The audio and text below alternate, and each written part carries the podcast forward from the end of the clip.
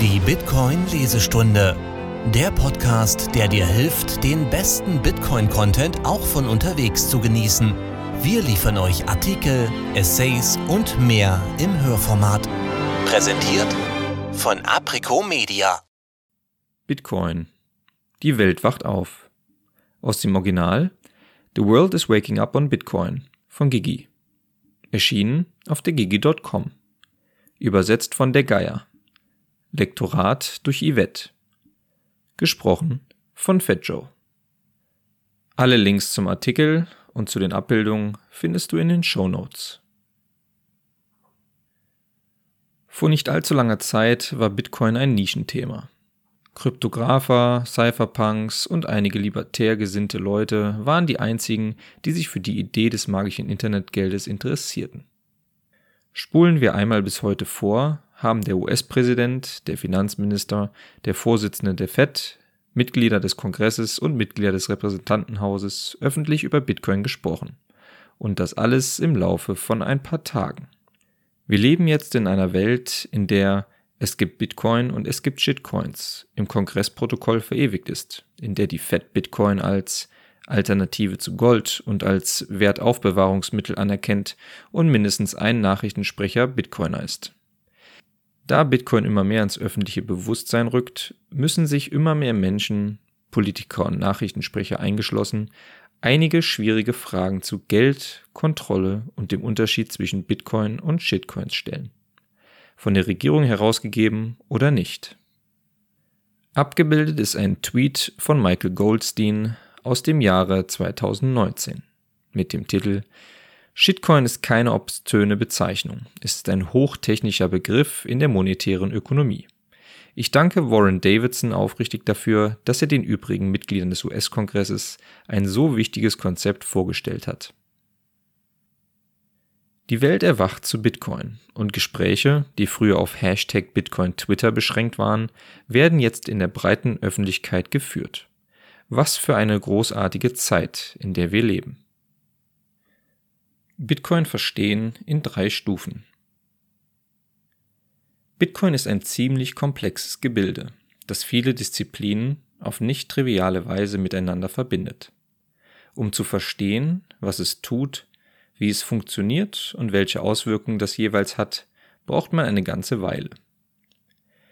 Viele Menschen lehnen Bitcoin anfangs ab. Sie halten es vielleicht für dumm und argumentieren, dass es niemals funktionieren kann. Sie denken vielleicht, dass Bitcoin ineffizient ist, weil sie überzeugt sind, dass irgendein beliebiger Shitcoin das gleiche Problem effizienter lösen kann. Sie denken vielleicht, es sei eine Modeerscheinung, magisches Internetgeld, das nach einer Weile wieder verschwindet. Nachdem du Bitcoin abgetan hast und verärgert zugegeben hast, dass es ihn immer noch gibt, solltest du versuchen, ihn zu verbieten. Vor allem, wenn du im Gelddruckgeschäft tätig bist oder ihm nahestehst. Das Verbot wird sich natürlich als nicht durchsetzbar erweisen. Bitcoin ist ein globales Phänomen und ein Verbot in deinem Land wird nur dir schaden. Bitcoin ist das ganz egal.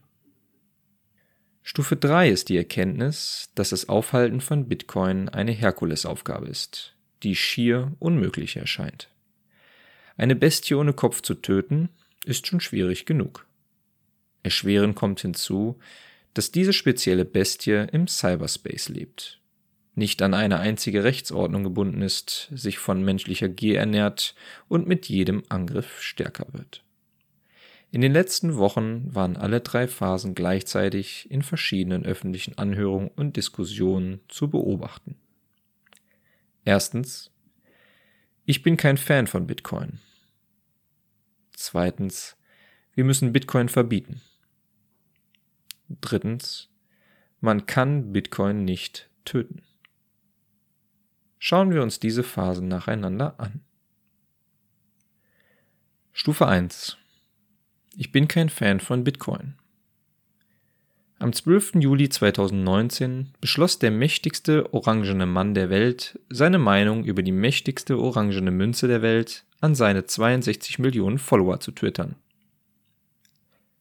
Abgebildet ist ein Tweet von Donald J. Trump mit dem Titel Ich bin kein Fan von Bitcoin und anderen Kryptowährungen, die kein Geld sind und deren Wert sehr volatil ist und auf dem nichts basiert. Unregulierte Kryptoassets können rechtswidriges Verhalten erleichtern, einschließlich Drogenhandel und andere illegalen Aktivitäten. Ähnlich wird Facebooks Libra Währung wenig Ansehen und Zuverlässigkeit haben. Wenn Facebook und andere Unternehmen eine Bank werden möchten, müssen sie eine neue Bankencharta anstreben und sich allen Bankenvorschriften unterwerfen, genau wie andere Banken, sowohl national als auch international. Wir haben nur eine echte Währung und sie ist stärker als je zuvor. Zuverlässig und zuverlässig. Es ist bei weitem die dominanteste Währung auf der ganzen Welt und wird es immer bleiben. Er heißt US-Dollar. Gezeichnet Donald Trump. Was bedeutet das für Bitcoin? Abgesehen von kostenloser Werbung nicht allzu viel. Der orangene Honigdachs kümmert sich immer noch nicht um Politik. Und so wird das Bitcoin-Netzwerk fröhlich weiter Blöcke produzieren, ob es nun die Zustimmung des Präsidenten hat oder nicht.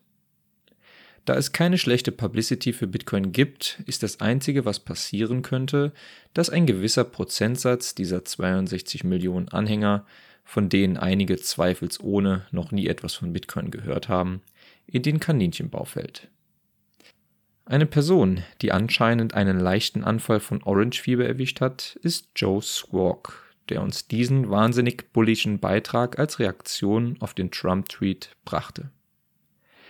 Abgebildet ist ein Tweet von Squawkbox mit dem Titel Wer hat das größte natürliche Interesse daran, dass die Dinge bleiben, wie sie sind? fragt Joe Squawk, nachdem POTUS Bitcoin und Libra nicht unterstützt.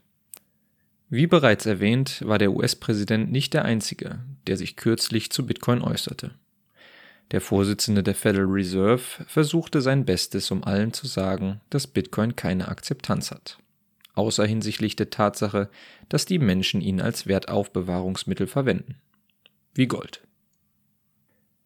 Folgend ein Zitat von Jerome H. Powell. Wenn sich ein Kryptowährungssystem auf der ganzen Welt durchsetzen würde, würde das die Notwendigkeit einer Reservewährung im herkömmlichen Sinne verringern oder beseitigen? Das ist möglich, aber wir haben dies bisher noch nicht wirklich gesehen. Wir haben noch keine breite Akzeptanz gesehen. Ich meine, Bitcoin ist ein gutes Beispiel. Wirklich, fast niemand benutzt Bitcoin für Zahlungen. Sie nutzen ihn eher als Alternative zu Gold. Es ist ein Wertaufbewahrungsmittel. Es ist ein spekulatives Wertaufbewahrungsmittel wie Gold. Lasst mich das oben Gesagte umformulieren, um den Kern des Gesagten hervorzuheben. Frage. Wenn es zu einer Hyper-Bitcoinisierung käme, würde das die Federal Reserve obsolet machen? Antworten von Vorsitzenden der Fed. Ja. Nun gut. Jetzt, da die Gefahr, die Bitcoin für die Machthaber darstellt, richtig verstanden wurde, können wir zur nächsten Stufe des Verständnisses von Bitcoin übergehen, dem Versuch, ihn zu verbieten. Stufe 2. Wir müssen Bitcoin verbieten. Ein paar Wochen vor dem Tweet des Präsidenten drängte ein Mitglied des Kongresses darauf, einen Gesetzentwurf zum Verbot aller Kryptowährung einzubringen. Was würde das für Bitcoin bedeuten? Nun, erstens ist Bitcoin größer als das US-Gesetz. Und zweitens sind Gesetze nicht sehr effektiv, wenn sie nicht sinnvoll durchgesetzt werden können. Nach der einleitenden Wir müssen Bitcoin verbieten Rede geschah jedoch etwas Magisches.